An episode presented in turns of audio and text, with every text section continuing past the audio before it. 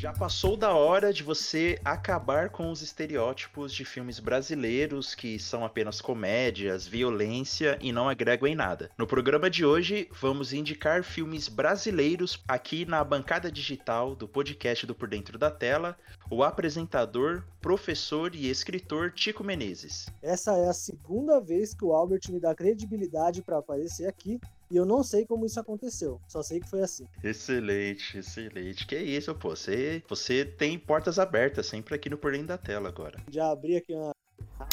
Já peguei a coxinha, já tô sujando o sofá, já de farelo. Ah, uma pena que a marca da cerveja não está patrocinando o nosso programa. Vai mas ser poderia. bipado, mas poderia. Fica aí a dica. Fica aí a dica, quem sabe no futuro, né? Quem sabe no futuro, vamos ver.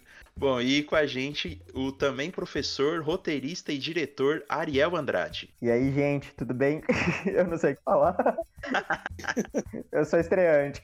Mais um estreante no podcast do Por Dentro da Tela e na podosfera como um todo, né, Ariel? Sim, eu demorei um tempo para engajar no podcast. Não era nenhuma questão de resistência. Mas eu sou distraído, acabava que eu colocava podcasts no geral para rodar e eu, ele acabava, eu não tinha muita, não peguei muito o que aconteceu. Então eu tô pegando, entrando no mundo agora. Bom, e quero convidar você ouvinte a desde já aqui no começo do programa a conhecer o nosso site por dentro da tela.com.br. Inclusive, é lá no site que tá o post deste programa aqui. Então, os links que a gente for falar hoje estarão lá no site.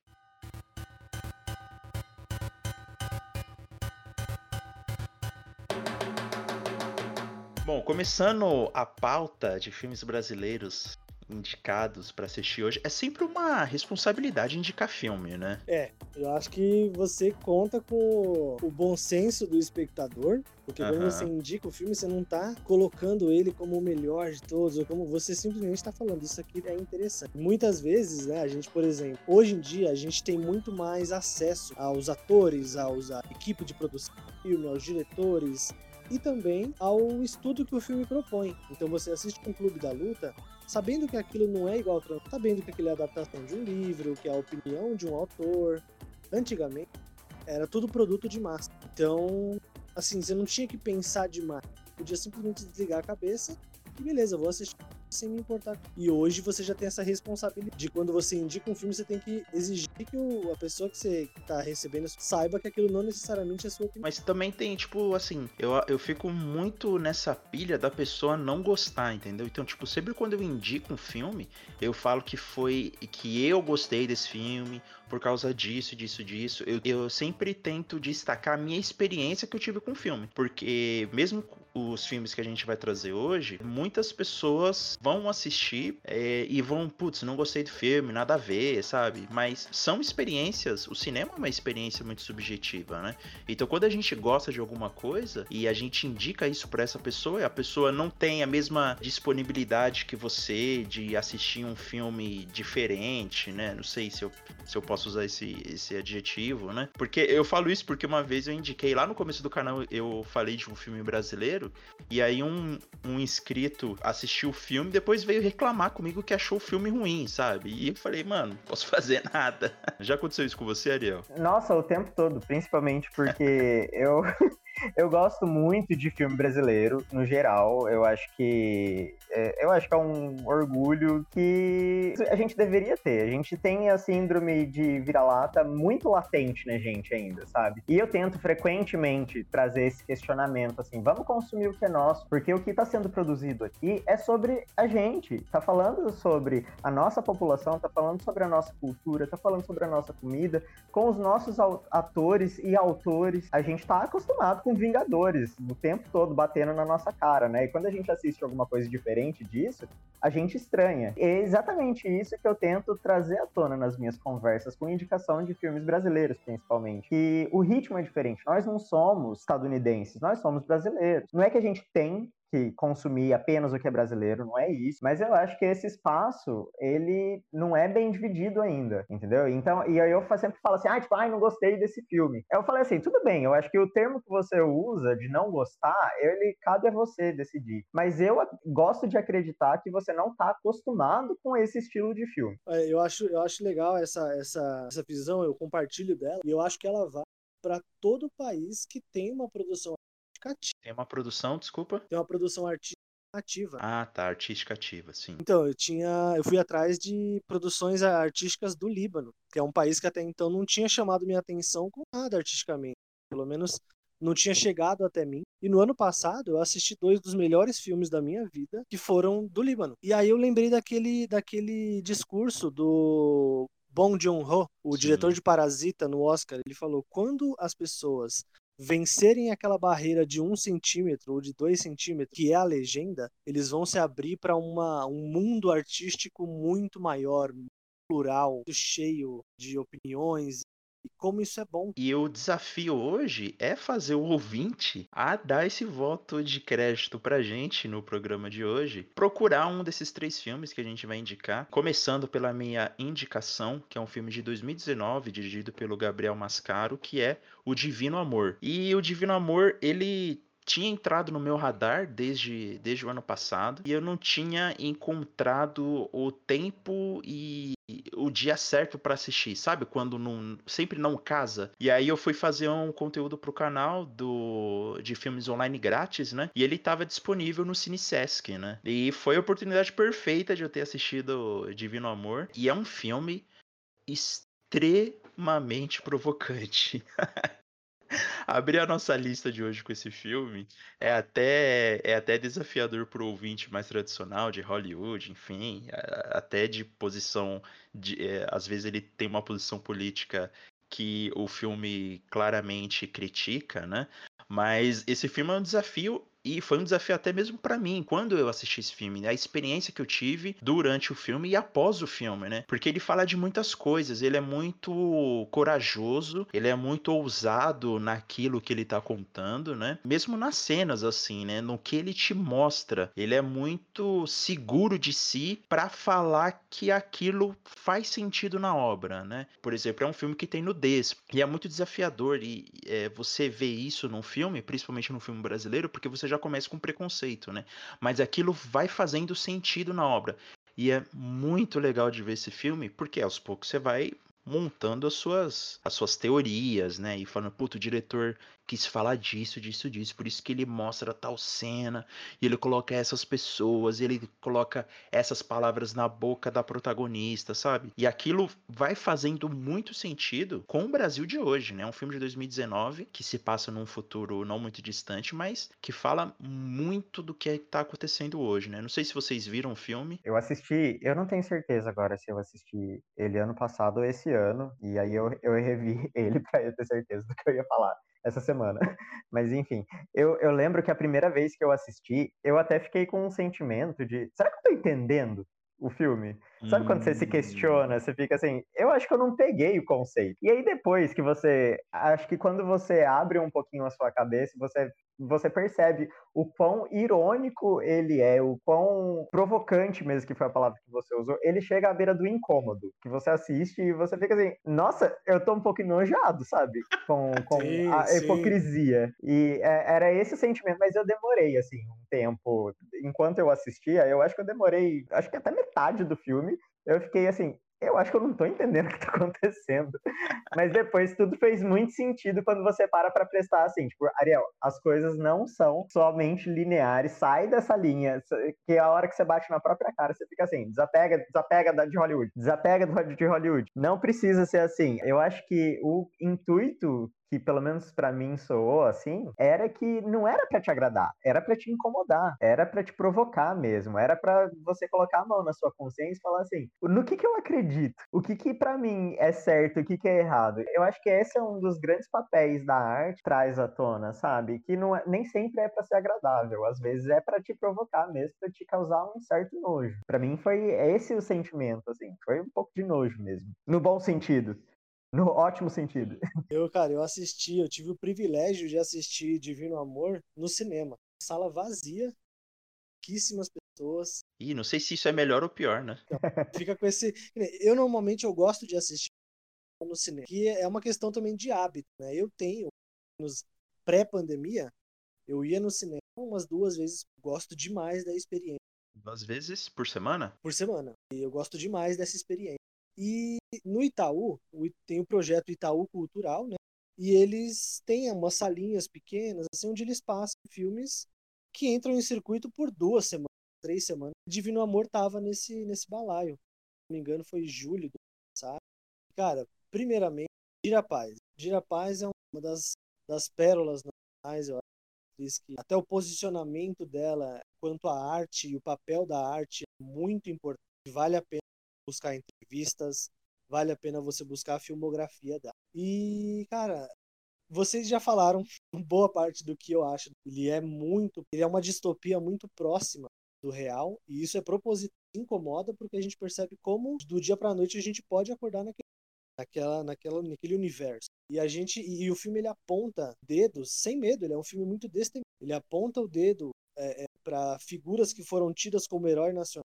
Tipo, é, ele aponta o dedo para religião. Fala existe um problema com a religião e esse problema, se não tratado, ele pode se tornar isso. Então ele abre uma possibilidade, isso pode ofender, mas ele é muito seguro, igual você falou, ele é muito. Então mesmo se ele se ele comprasse a briga, ele saberia se virar. Tem o, o filme mesmo tem argumento suficiente para fazer o espectador pensar ao invés de ficar revoltado mas também mexe muito com a nossa crença assim no geral, né? Tipo, que acaba sendo sagrado pra gente, né? Aquilo que a gente fala que é sagrado é sagrado mesmo, né? Então o filme tem essa proposta de subverter até esses valores, né? Não de subverter, mas de questionar num, num certo sentido, né? Pra gente se perguntar se aquilo é tão importante ao ponto de abrirmos mão de muitas coisas, né? Como tá no filme, né? Porque o filme é muito maluco, né? Dando um leve spoiler assim, eles valorizam muito a gravidez, né? Então, quando a, é, sempre quando a mulher está andando e vai entrar em algum prédio público, sempre tem um teste de gravidez e tal. Só que, pelo contrário, a, o modo que se dá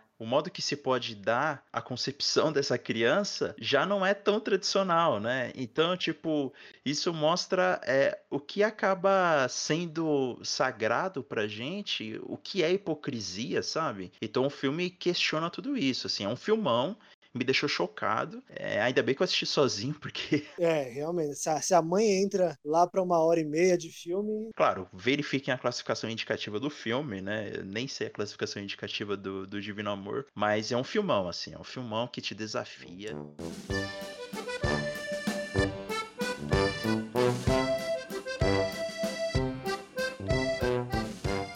Chico, qual que é a sua indicação que você traz pra gente para a pauta dos filmes brasileiros de hoje? Vou fugir completamente mainstream conhecido. Ele é um filme pequenininho chamado A Musa Civil. Um filme é curto, 50... A Musa? A Musa Impassível. Ele é um filme curtinho, ele tem 51. Ele é quase um média.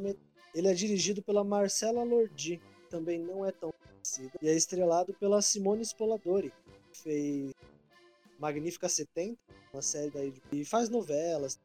E tem também o comandante Fábio, o Milian Cortaz. Sabe quem é o Milian Cortaz? Ele tá sempre nos filmes, né, cara? Figura carimbada no cinema brasileiro. Ele é ótimo. Então, ele é um filme muito pequeno.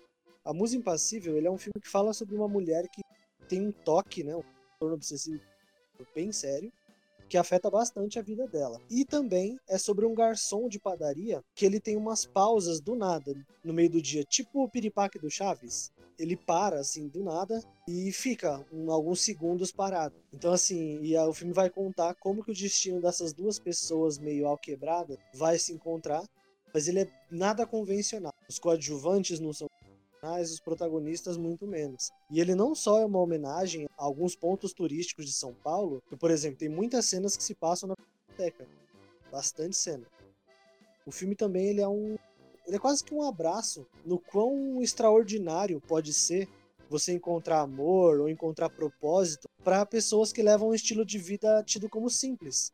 Tipo, pessoas que trabalham, vão para um rolê na sexta-feira e fica bem com o fato da vida ser só isso mesmo. Então, assim, ele é um filme que ele levanta questões bastante simples, que é o que você faria se você encontrasse um propósito? Por que você está atrás de um propósito? Como você existe? Sabe? Ele é, ele é bem filosófico, mas ele não é nada prolixo. Ele é muito tranquilo. Assiste, vê o que você entendeu, eu diria também que ele não é um filme que ele quer se parecer muito cabeça, sabe? Ele é tipo um passeio numa história, né? É muito, é muito legal essa experiência que eu tive com o filme, né? E méritos da diretora, com certeza, porque o filme é um passeio numa história, né? Você vai mergulhando naquela história aos poucos, sem o pretexto de ser mega filosófico assim. É claro que com a sua experiência você vai viajando naquilo, né? Mas os personagens, né, cara? Os personagens são demais assim. Mano, a Adrine, cara, o toque dela me incomodou, velho. Você realmente entende o que é ter ele, ele, ele, é um filme bem sensorial, por incrível que pareça. Apesar de ele ser bem simples, ele é muito sensorial. Nossa, porque aquilo vai te incomodando, entendeu? Não no sentido de você ficar com raiva da personagem, não, não é isso é que você vai tendo empatia por ela, né? Porque ela tá presa, né? E aí você fica meio que é, ansioso por ela, né? Você fica, caramba, meu, o que, vai acontecer tal, não sei o quê. E aí você fica. presta muito mais atenção no filme. Fez eu colar os olhos na tela, cada cena, e prestar muito mais atenção no filme, porque você se envolve demais com esses personagens, né? Tem um pouco também é, não sei se de magia também, né? Mas, magia não, tem um pouco de sonho também no filme, né? Porque o Edivaldo, ele é um sonhador, né? Ele tem aquelas, aqueles espiripaques que você falou, que é pasmar. É... é... o amigo dele fala que ele fica pasmando. Esse pasmando é um sonhador, né? Quando você fica, putz, e se isso acontecer, vai acontecer aquilo, tudo isso e tal. Então são personagens que são facilmente. Você facilmente se envolve com eles e você facilmente se importa com eles, né? E é muito legal. Então é um filme que tem um pouco desse sonho, tem muita realidade, né? Tem um, um pé muito firme na realidade. E, cara, é um filme muito legal, assim, muito é, renovador e muito fala de esperança e fala de amor, sabe? Tipo, caramba, é um filme muito legal, assim. Eu descobri muito sem querer, cara. Tinha uma época que eu, que eu tinha TV a cabo e eu assistia o Canal Brasil voltando do trabalho. E aí, uma vez eu tava vendo o que ia passar, e ia passar esse filme que é rapidinho, não tem nenhuma hora, e fui ver a sinopse. Assim, como quem não quer nada. Calhou do filme aparecendo. E, cara, me pegou, me pegou de jeito. Porque a simplicidade dele é, é o que você falou, é, você passeia pela vida daquelas pessoas, sabe? E ele tem uma, uma questão estética interessante. A trilha sonora do filme lembra muito filmes franceses sabe? Filmes franceses bem contemplativos, fica olhando, e você só vê a pessoa caminhando. É uma parada que a Amélie Poulain elevou à décima potência. E ele é um filme calmo, né? É um filme muito calmo, conto sobre pessoas que não se adequam ao estereótipo do protagonista. Seja o protagonista falho, que não é muito, ou seja o herói clássico, que é perfeitão. Porque na vida dessas pessoas, esse filme está falando sobre as pessoas que têm simplicidade na grande... que tem grandeza na Grandeza na simplicidade, né? Ariel, você, você conhecia o filme? Não, eu não conheci, não. Não conhecia, no caso, né? Tem, a, tem na Amazon. Tem na Amazon Prime. Já fica aí a dica. Não sei, vai bipar esse também? Não, não, esse pode deixar que é uma indicação, né? A pessoa, putz, não, não tem como.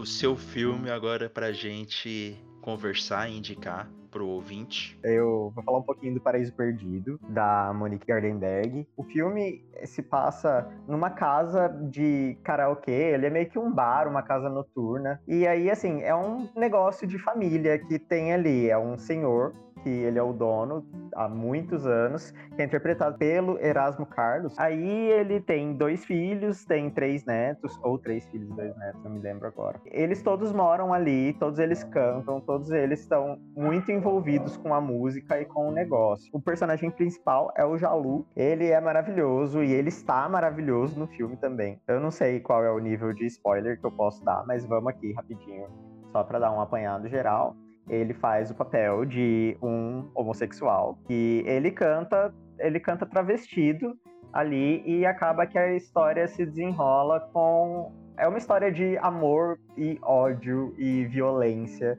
Ele se apaixona por um dos fregueses ele, só que esse freguês não se entrega inteiramente. Aí tem a prima dele, vive outras situações, ela tá grávida, tem a questão do, do pai dele, eles são todos muito unidos, tem, esse, tem essa questão do. Ele, o fato de ele ser gay e isso não ser um problema nenhum pro restante da família dele, eles são todos muito unidos mesmo. Além disso, de ser o caso de eles serem um negócio de família, eu, essa união de uma família não tradicional, que eu acho que provoca um pouco também, sabe? Eles são três gerações morando juntos, vários deles são totalmente divergentes ao que a gente espera de uma família unida, né? Daquilo daquilo que é tradicional e daquilo que vem já bem modelado. É, um casal heterossexual de pais, dois filhos, provavelmente um casal também, é totalmente o avesso disso. E ainda assim, eles são muito mais unidos que vários protótipos que a gente já está acostumado, sabe? Eu acho que outro ponto que é muito legal de se tocar no assunto é que é um musical. Ele, então, assim, todos os números de karaokê que acontecem no bar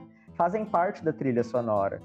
E é uma trilha sonora muito boa. Ah, eu gosto muito do Jalu, eu conheço a, a música dele, O Céu Azul, e mais algumas outras músicas. E eu conheci ele por, sei lá, por pessoas que estavam seguindo Storm, sei lá eu, né? E a música Céu Azul é muito legal, né, cara? É um, é um, eu viajo na música dele. Então, tipo assim, ele, ele é muito talentoso. Caramba, eu curti demais que ele tá no filme. Eu quero muito assistir esse filme, porque eu quero ver como que é ele atuando, cara. Paraíso Perdido, pelo trailer, é um filme muito bonito esteticamente, né? Vou ter que assistir o filme, porque com certeza eu vou mergulhar de cabeça na história do filme, mas me parece muito, muito interessante. E é extremamente brasileiro, né? Poxa, e trazendo o elenco, pelo amor de Deus, né? Vou só dar meus dois centavos aqui sobre o que eu espero também. Eu quero muito assim, porque logo no trailer, assim que o Ariel falou que ia, que ia falar dele, eu assisti o trailer. Eles naturalizam coisa que para quem foi no teatro já percebe que é o que pessoas simplesmente são. Então não tem essa sobre ser trans, ser homem, ser mulher, parecer homem, ter aquela virilidade. Não, tudo é muito fluido, tudo é muito. O trailer eu já senti uma atmosfera de humanidade forte, atraente, no melhor sentido da palavra. Fiquei muito curioso para ver as opiniões que o filme ia trabalhar. A opinião do personagem velho, a opinião da personagem nova, do homem, da mulher, é, de quem faz a performance, de, só tá lá para consumir sabe? Eu fiquei, fiquei bem, bem curioso. Eu acho que todas essas pautas, elas são muito relevantes ali dentro, porque nenhum deles é o foco. Então, assim, é um filme que trata sobre homofobia, mas não é um filme sobre homofobia. É um filme que fala sobre. Um, tem situações de machismo, mas não é um filme sobre machismo. É um filme que fala sobre violência doméstica, mas não é um filme sobre violência doméstica tudo aquilo tá dentro daquele universo e aquele clube musical, aquele clube noturno, ele tem ali dentro um universo completo, que é o universo daquela família. Então, uma família, os problemas, uma família normal que tem seus problemas, os problemas delas não são só, não é só o machismo, ou só a homofobia, ou só o racismo, ou só a violência ou a diferença de classe. Tudo isso está dentro daquele universo e eles tratam de tudo isso com a naturalidade que o Tico falou mesmo porque eles são muito unidos, embora eles tenham as divergências ali dentro, eles se ajudam, por mais que eles se ataquem. Eu posso atacar você, mas não se atreva, mas outra pessoa que se atreva a atacar você, porque eu, eu viro bicho, sabe? E é essa a atmosfera ali do filme. Eles, eles têm os problemas deles, mas eles se protegem. Teve um ponto muito interessante que o Albert falou agora há pouco, que é a questão da identidade brasileira. Porque a maioria das músicas cantadas no karaokê, que fazem parte da trilha sonora, são músicas de karaokê mesmo, são músicas bregas, muito famosas nos anos 90. E eles cantam com uma alma que você fica. Você sente um orgulho e fica que é aquilo que eu comecei na minha primeira fala, sabe? Você fica com orgulho de ser brasileiro e falar assim: essa história é história da, de toda a minha ancestralidade, traz problemas que eu tenho na minha família, que você provavelmente tem na sua família, que seu amigo também tem. E que você se identifica, de alguma forma, dentro de algum personagem, você se vê ali dentro, cantando aquela música breguíssima, enquanto você lava a louça, ou que a sua avó cantava enquanto fazia almoço, quando você... E esses exemplos não são aleatórios, eu me vi em tudo aquilo, todas as músicas que tocavam ali, eu enxerguei a minha avó cantando enquanto ela fazia almoço, enquanto era criança, é uma coisa que você que você se identifica mesmo, que você se vê ali dentro. E que você se compadece deles, que você fica com dó, que você se sente mal pela história deles. É um filme sensual, com várias cores, é um filme quente, sabe? Que você sente o gosto de cerveja à noite, assim, sabe? Uma cerveja à noite numa depois você trabalhou que nem um desgraçado ao longo do fim de semana. Os filmes brasileiros têm essa questão de ser brasileiro, mas não no sentido vazio da palavra, mas de poder é, nos tocar e referenciar coisas muito mais profundamente do que os filmes de fora, né? Acho que por isso também deve vir a nossa valorização pelo cinema nacional, por causa disso, né? Porque eles podem se comunicar com a gente de uma forma que nenhum outro filme de nenhum outro país pode se comunicar com a gente, né? Então, pro ouvinte que, que está até agora nesse programa com a gente, né? É bom você se desafiar nesse sentido e deixar ser provocado e deixar ser tocado e experimentar essas propostas que só os filmes brasileiros podem dar, né? Nada te assusta tanto quanto algo que pode acontecer do lado da sua casa. Nada te emociona tanto quanto algo que te lembra da sua família, seu povo, que nem o Ariel falou, da sua ancestralidade, da história que você cresceu conhecendo. Nada nos move quanto algo que a gente conhece, que conversa com a gente. Então, assim, vamos assistir mais filme nacional.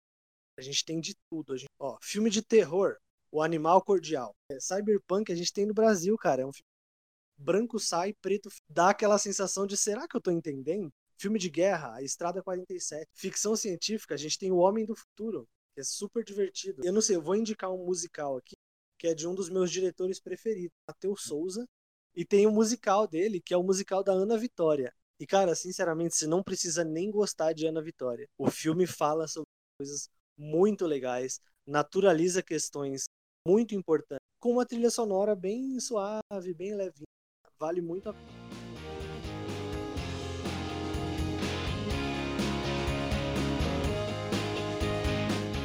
Chico, para as pessoas que querem te ouvir mais, conhecer o seu conteúdo, como, como que elas fazem, por onde elas te seguem? No Instagram eu tô como arroba Tico Menezes, Tico com dois Is.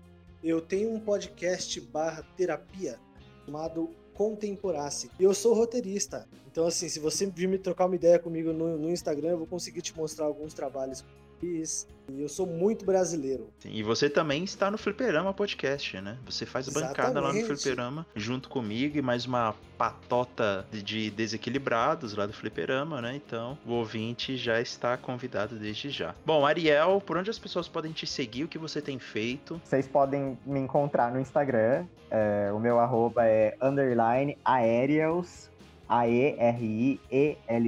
Eu posto umas fotos engraçadas de vez em quando. Você, ouvinte, também está convidado a assistir os vídeos do Por Dentro da Tela no YouTube. youtube.com barra por dentro da tela. É isso, né, gente? Nossa, muito obrigado. Caramba, consegui juntar as duas figuras que mais conhecem de cinema brasileiro que eu conheço. Pô, muito legal, muito feliz. Muito obrigado por vocês estarem aqui comigo. Eu que agradeço a oportunidade. Na próxima eu já completo três. Então já vou pedir Reginaldo Rossi no Fantástico.